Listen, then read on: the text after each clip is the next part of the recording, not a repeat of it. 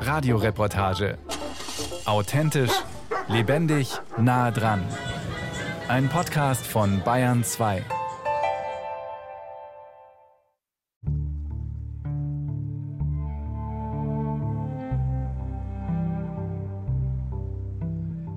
Die Arbeit habe ich gern gemacht, immer.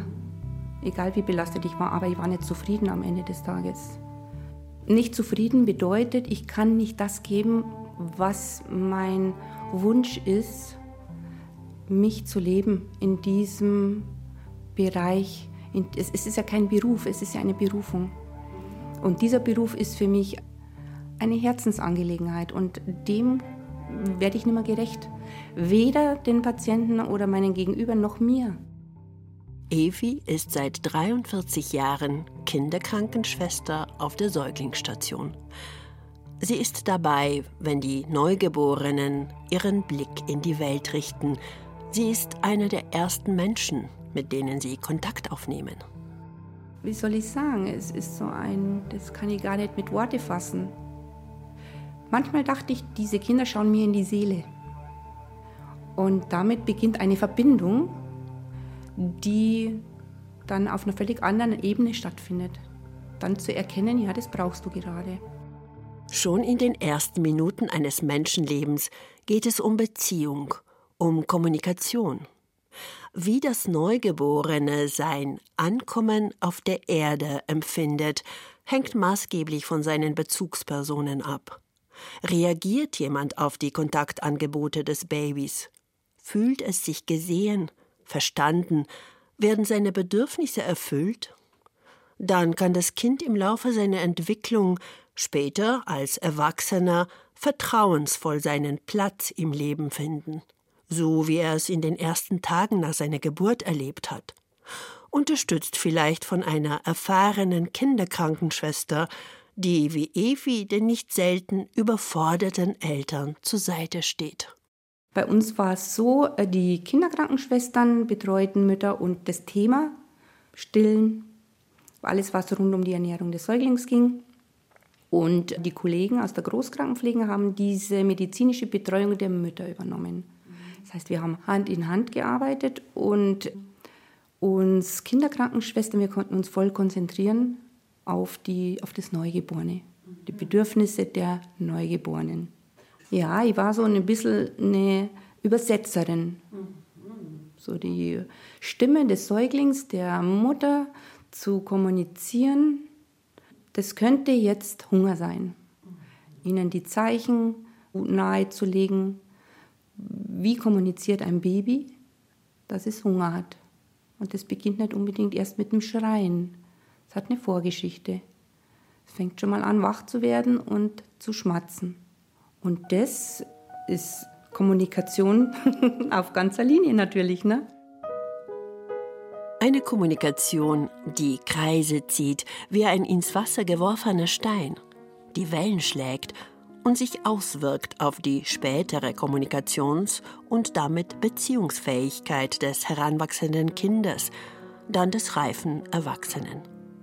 In diesem Sinn ist Evi Kommunikationsexpertin an der Basis und sie weiß, dass eigentlich alles im Leben von einem guten Miteinander, einer wertschätzenden Kommunikation zwischen Menschen abhängt.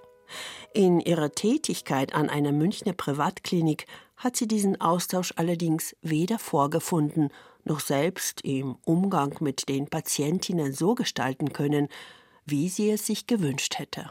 In meiner beruflichen Tätigkeit bin ich meistens überlastet und da ist die Kommunikation dann ein Teil, der sehr, sehr leidet aus eigener Not, die Arbeit zu schaffen und dann auch noch eine Kommunikation zu gestalten, vor allem mit natürlich Kollegen und mit Patienten, die dann noch wertschätzend ist. Hat bei mir so ausgesehen, dass ich einfach kurz angebunden bin und keine Zeit hatte. Das ist nicht mal, dass ich unfreundlich gewesen wäre, das ist nicht mein, meine Person, sondern nur kurz angebunden oder dann gar nichts mehr gesagt habe. Und gerade die Patienten in diesem Bereich, in dem ich gearbeitet habe, in der Neugeborenenversorgung, gerade nach der Geburt, diese Mütter brauchen ganz, ganz viel. Streicheleinheiten, Kompetenz auch als Fachkraft, Unterstützung. Und das leidet dann natürlich. Die ständige Überforderung, der Schichtdienst, die Überstunden. Evi, damals Mitte 50, bat um eine Reduzierung ihrer Arbeitszeit, was abgelehnt wurde. Einige Zeit später kamen in der Münchner Privatklinik Umstrukturierungen hinzu, die ebenso wenig mit den Mitarbeitenden kommuniziert wurden wie alle anderen Anliegen. Dabei waren die Pflegekräfte massiv von den Veränderungen betroffen, Sie bedeuteten zusätzliche Anforderungen, Belastungen und inhaltlich eine erhebliche Reduzierung fachlicher Betreuung der Patientinnen. Für Evi war das der Moment zu gehen, der Notnagel, wie sie im Nachhinein sagt. Es war die Umstrukturierung, dass ich meinen Beruf als Kinderkrankenschwester einfach so nicht mehr ausüben konnte. Ich weiß es noch, auch wie es verkündet wurde.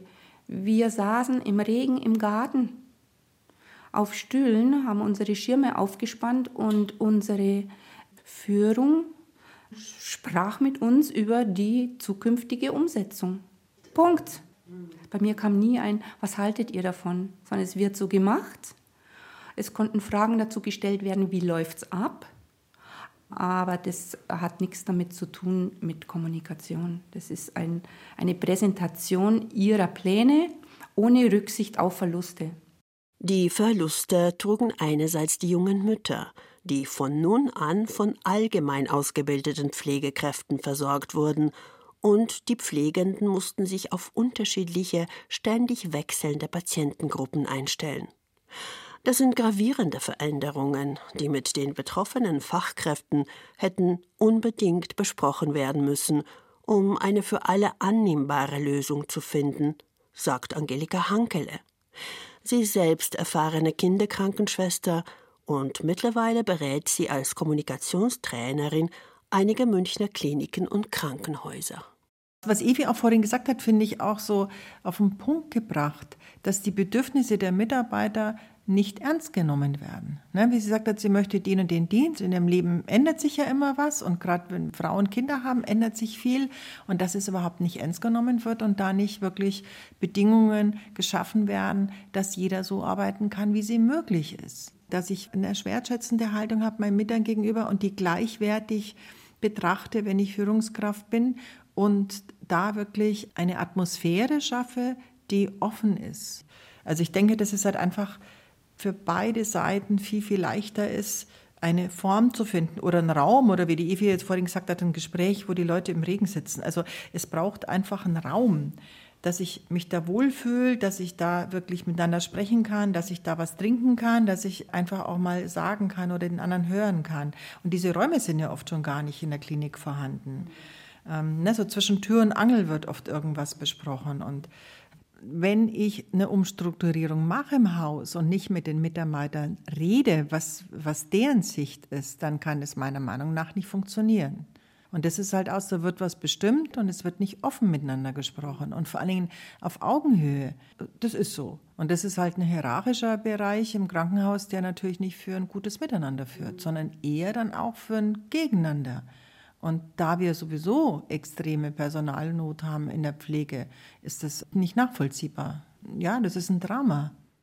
Ein Drama ist es immer, wenn es nicht gelingt, ehrliche und ernst gemeinte Gespräche zu führen. Wenn Menschen resignieren, weil sie das Gegenüber nicht erreichen, sich nicht gesehen und gehört, nicht wertgeschätzt fühlen. Dann kündigen Mitarbeiter oder gehen in die innere Emigration, in den Rückzug machen nur mehr Dienst nach Vorschrift. Dann erkranken Kolleginnen, halten den psychischen Druck nicht aus, fühlen sich in den hierarchischen Strukturen ohnmächtig. Ich frage die Kommunikationsberaterin Angelika Hankele, ob das Pflegeteam in der Münchner Klinik doch noch eine Chance gehabt hätte, mit dem Führungsteam ins Gespräch zu kommen, gemeinsam eine Lösung zu finden. Also ich glaube ja, und wo ich die Problematik sehe, das ist dann auch, sagen wir mal, bei den Teammitgliedern, dass sie sich oft nicht einig sind oder dass sie Angst haben und nicht an einem Strang ziehen, sondern da gibt es oft einige, die sich dann wirklich trauen und das auch wirklich dann ansprechen bei Vorgesetzten. Und wenn dann ein Gespräch kommt, wo der Vorgesetzte dann wirklich auch zuhört oder die Vorgesetzte, dann nichts sagen. Wenn wirklich Notstand ist, glaube ich, dass es viel, viel leichter ist, wenn es da eine Unterstützung gibt, eine Moderation.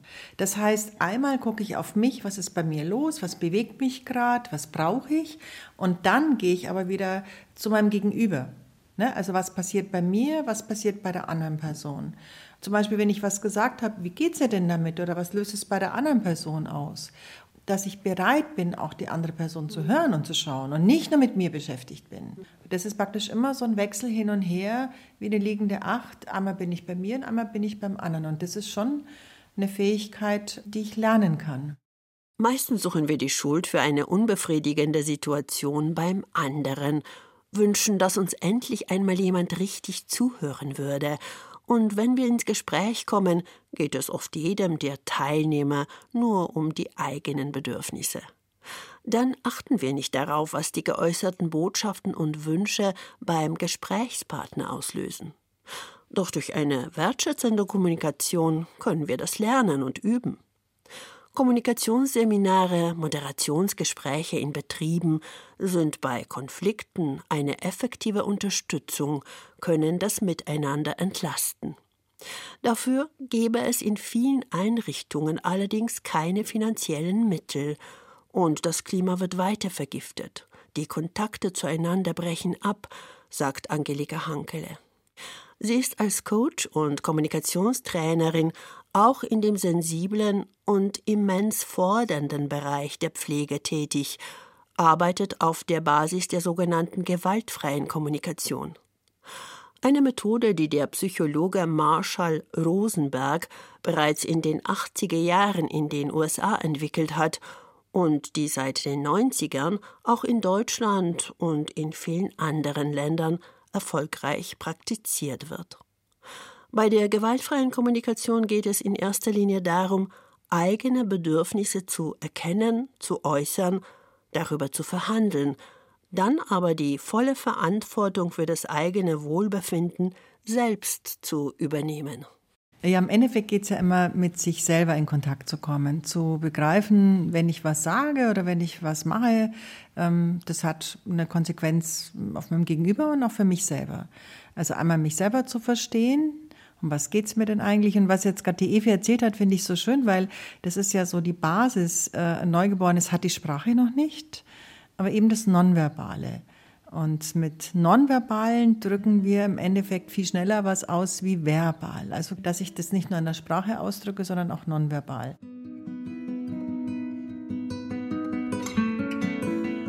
Wir verständigen uns weit öfter nonverbal als mit Worten. Im Verlauf eines Gesprächs, einer Interaktion mit Menschen, verändern wir spontan, meist ohne es zu merken, die Mimik, machen Gesten, nehmen unterschiedliche Körperhaltungen ein, die viel über unseren momentanen Gefühlszustand verraten. Intuitiv und unbewusst reagiert das Gegenüber auf unsere Körpersprache. Je vertrauter die Austauschpartner, desto sensibler und intensiver. Im Beruf, im geschäftlichen Umfeld ist diese intuitive Kommunikation natürlich reduzierter, kontrollierter als in einer emotionalen, persönlichen Beziehung, in einer Ehe oder Familie. Charlotte ist kürzlich 50 geworden. Ein paar Tage davor wurde ihre Ehe geschieden, nach beinahe 30 Jahren. Wir haben kaum miteinander gesprochen, erzählt die zierliche Deutsch-Italienerin. Das war der eigentliche Grund für die Trennung. Ich glaube, Kommunikation ist was sehr, sehr Wichtiges. In, in jeder Beziehung, in jeder Menschenbeziehung, aber in der Ehe auch. Und ähm, diese Philosophie, immer alles dann unterm Teppich zu kehren, weil es halt unangenehm ist, ist nicht immer tragbar oder fruchtet nicht. Und das war, ich habe es schon versucht, aber meistens war vielleicht die Energie nicht da oder der Wille auch nicht da. Und ähm, als Mama ist man halt doch sehr fest verfangen in seinem, in seinem Trott, in seiner Rolle. Und da entstehen halt äh, wenig diese Fenster, wo man was ansprechen kann. Ja. Es war wirklich von beiden. Also ich war ein bisschen mehr in diesem Funktionieren, er war äh, oft mental vielleicht abwesend und so hat sich einfach ergeben. Still wirkt Charlotte in den Praxisräumen ihrer Therapeutin Katrin Grassmann. Nach dem fünfjährigen Trennungsprozess und vielem, was zwischen den Eheleuten ungesagt blieb, ist es Charlotte nun wichtig, freundlicher und offener mit ihrem Ex-Mann in Verbindung zu bleiben. Schließlich haben sie vier Kinder miteinander. Das war schon klar, dass wir uns jetzt scheiden, aber äh, ich hätte mir gewünscht, dass man sich trotzdem in den Arm nimmt und sagt, danke und jetzt geht's weiter. Deswegen auch in, in der Trennung finde ich schön, wenn man da in der Kommunikation bleibt und auch diese Wertschätzung auch ausdrückt. Wenn ich dich sprechen höre, wird mir wieder klar, dass Beziehung eigentlich 80 Prozent aus emotionalen Themen und emotionaler Kommunikation besteht.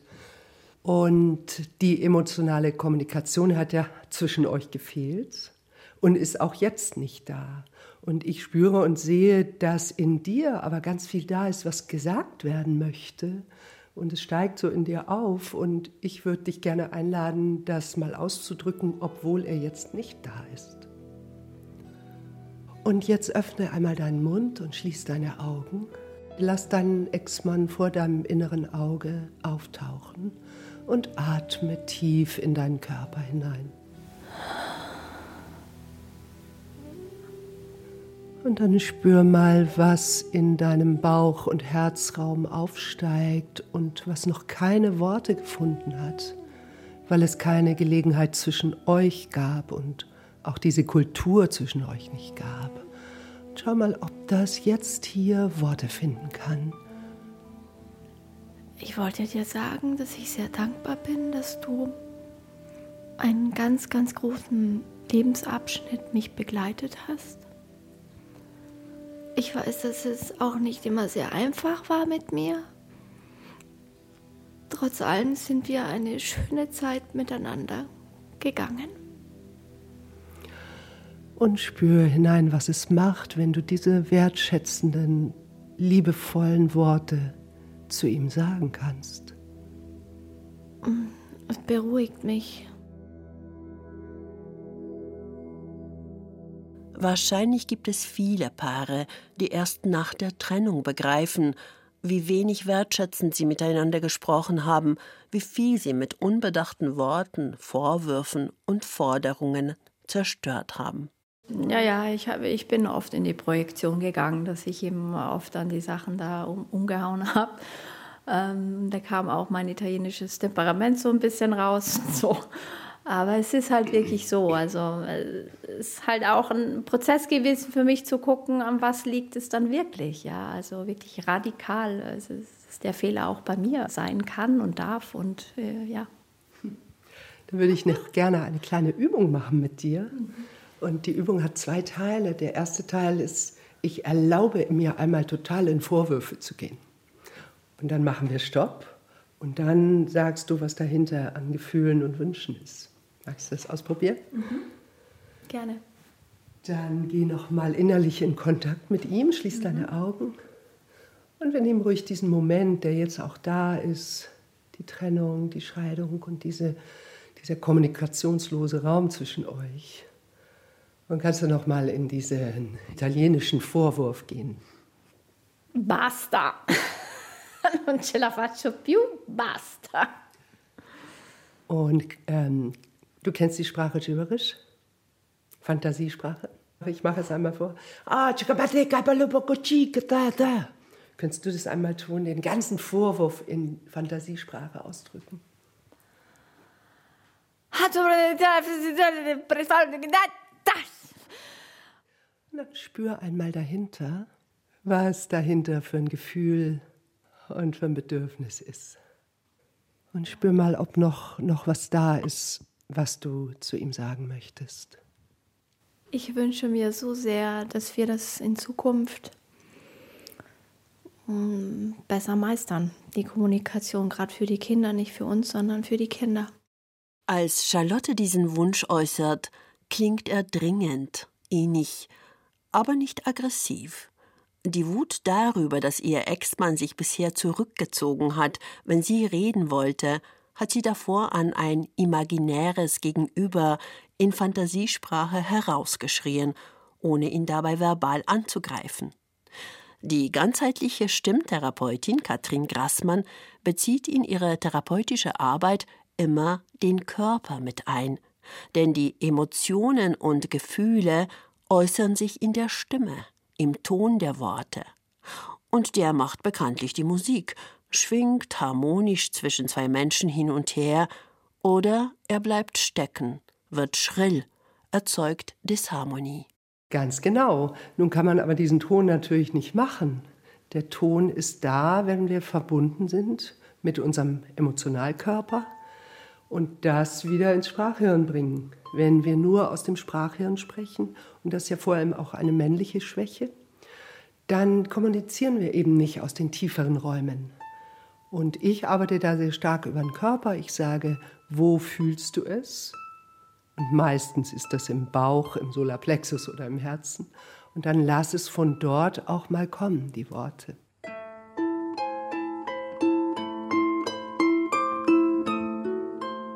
Wir merken intuitiv meist sehr gut, ob der andere da ist im Gespräch, ob er seine Wahrheit sagt und nicht nur Floskeln.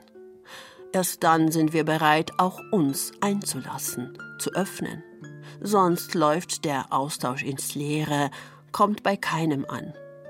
Dennoch ist es wichtig, die eigenen Gefühle in einen Rahmen zu bringen, den anderen nicht mit Emotionen zu überfluten, die in Vorwürfe und Forderungen umkippen. Ein Balanceakt, gerade in Beziehungskrisen wie zwischen Charlotte und ihrem Ex-Mann. Wenn man sich zeigt mit dem, was in einem ist, schafft man eine Brücke. Und die Brücke zwischen den Menschen ist ja die Sprache, dass wir Worte finden für etwas, das in unserer eigenen Welt ist, schwingt und vielleicht so ganz anders ist als das, was in der Welt des anderen schwingt. Und die Worte sind die Brücke, die hinübergehen und durchs Ohr, durchs Sprachhirn entschlüsselt werden können. Und dadurch geschieht Verbindung. Und ich bin sicher, wir beginnen eine neue Epoche, in der wir tatsächlich gleich wertig schwingen und uns doch so lassen, wie wir sind als Mann und Frau, aber eben die Sprache als Brücke haben für unsere verschiedenen Welten. Man müsste eigentlich das Fach in der Schule haben. Wie kommuniziere ich mit nahen Menschen? Wenn man das lernen würde, dann würden Beziehungen auf jeden Fall mehr Unterschiedlichkeit aushalten. Also Beziehungskommunikation ist ja eine komplizierte Sache. Man braucht so viele Fähigkeiten dazu. Deshalb hat das bei den beiden ja auch nicht geklappt, weil sie nicht beide diese Fähigkeiten hatten. Das erste Mal ist wahrnehmen, was ist in mir, was fühle ich und was brauche ich. Das zweite ist dafür Worte finden. Und dann noch Worte die auch beim anderen ankommen, sodass er oder sie es auch aufnehmen können und eine Antwort geben können. Weil wenn wir es sagen in einer unannehmbaren Weise, dann hat es ja alles nichts genützt. Doch auch wenn es beiden gelingt, offen miteinander zu sprechen, mit wertschätzenden Worten, in harmonischem Ton, bleibt der inhaltliche Ausgang offen. Auch darin liegt die Wertschätzung der eigenen Person und des Gegenüber, dass beide selbstverständlich Grenzen setzen können und sie beim anderen akzeptieren. Sich selbst zurücknehmen, die eigenen Bedürfnisse verleugnen, führt den Partner in die Irre und die gemeinsame Kommunikation auf eine falsche Fährte. Eigentlich gaukelt man dann etwas vor, nimmt niemanden ernst, nicht sich selbst und nicht den Gesprächspartner. Charlotte hat sich in ihrer Ehe immer wieder zurückgenommen. Das bereut sie bis heute. Ich habe oft wiederholt die Sachen und gesagt, kannst du das oder das, aber da ist er, hat er einfach nicht gehört. Ich bin halt auch sehr spüriger Mensch. Ich sehe halt was. Ich habe schon gespürt, ob eine Bereitschaft da ist oder nicht. Vielleicht ist das für mich dann auch eben schwierig gewesen, weil ich sofort gespürt habe, also brauche ich erst gar nicht zu fragen oder so. Ja. Ich hätte mehr, ich hätte einfach für mich mehr fordern sein sollen und sagen, ich brauche dich jetzt. So, genau. Ja, ich habe jetzt einfach gelernt zu spüren, wo meine Grenzen sind und dass ich ruhig äh, Hilfe äh, bitten darf und fragen darf und sollte. Es kann dennoch sein, dass ein Nein als Antwort kommt. Das aber sei eine klare Botschaft, auf die der Partner oder die Partnerin nach ihren Bedürfnissen reagieren können, anstatt im Dunkeln zu tappen und mit verschwommenen Aussagen hingehalten zu werden. Ein Nein kann weit wertschätzender in der Kommunikation sein als Halbwahrheiten, gibt Katrin Grassmann zu bedenken. Das klare Nein ist auch ein wichtiger Aspekt. Wir üben das manchmal in Seminaren, das Empfangen von einem Nein. Ich nenne es auch das heilige Nein. Wenn man ein klares Nein in die Augen der Person sagen kann, die man liebt, ist das so viel Energie. Und das dauert ungefähr 20 Sekunden, bis man das Nein durchgeatmet hat und es nicht mehr verletzt, wenn man weiteratmet. Wenn man nicht atmet, dann bleibt es hängen über Tage und Wochen. Die Atmung ist ja die Verbindung zu unserem Gefühlsraum. Wenn wir also nicht atmen, sind wir nicht verbunden mit dem Gefühlsraum. Wenn wir atmen, haben wir eine emotionale Verdauung. Aber man kann das richtig üben mit seinem Partner, dass man ein Nein annimmt und dann fließt das Leben weiter. Wenn beide Seiten offen über ihre Bedürfnisse und Möglichkeiten sprechen durften, darin gehört wurden und dennoch kein gemeinsamer Weg keine Lösung möglich ist, eröffnet sich für jeden die Chance, eine neue Situation für sich zu gestalten, einen neuen Weg zu gehen. Die Kinderkrankenschwester Evi hat akzeptiert, dass die Klinikleitung nicht bereit war, mit dem Pflegepersonal wertschätzend zu kommunizieren. In den hierarchischen Strukturen lehnten die Vorgesetzten es ab, die Bedürfnisse der Angestellten ernst zu nehmen mit einer Begründung, die absurd klingt, aber in unserer Gesellschaft in allen Bereichen den Austausch auf Augenhöhe verhindert. Ich weiß noch einen Satz, als ich dann nach einem Gespräch mit der Pflegedienstleitung das Haus verlassen habe, ja, wo kämen wir denn hin, wenn alle bekommen würden das, was sie wollten? Meine Antwort wäre, sie hätten viele glückliche, zufriedene Mitarbeiter. Für mich war das so nein, das geht für mich nicht mehr, ich treffe eine Entscheidung, um dann in einem Abschlussgespräch zu sagen, danke für die schöne Zeit, aber für mich ist sie vorbei, ja. Es ist, ich bin in Frieden gegangen und das ist, das stimmt mich froh. Das ist für mich die wertschätzende Kommunikation. Der andere entscheidet was, es passt nicht für mich, ich ziehe die Konsequenz daraus und verabschiede mich, aber in Frieden.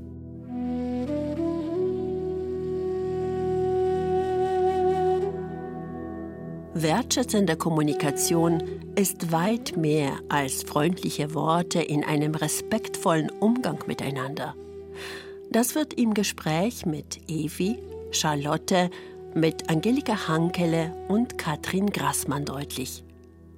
Wertschätzende Kommunikation fordert uns heraus, fordert uns ganz, ist der Blick in die Tiefe, in unsere Wahrheit hinein wie der Kontakt, das Miteinander zwischen uns Menschen wohl ursprünglich gedacht war, von uns ersehnt wird, daran erinnern uns Neugeborene. Wenn wir in ihre Augen schauen, sagt die Kinderkrankenschwester Evi, dann öffnen sich Räume in unsere Herzen hinein, dort, wo wir wirklich sind. Dann können Worte Brücken sein, auch wenn sie nur ungenügende Chiffre, Zeichen sind und wir sie manchmal nicht finden können, für das Wunder, das zwischen Menschen möglich ist. Wie soll ich sagen, es ist so ein, das kann ich gar nicht mit Worte fassen. Manchmal dachte ich, diese Kinder schauen mir in die Seele.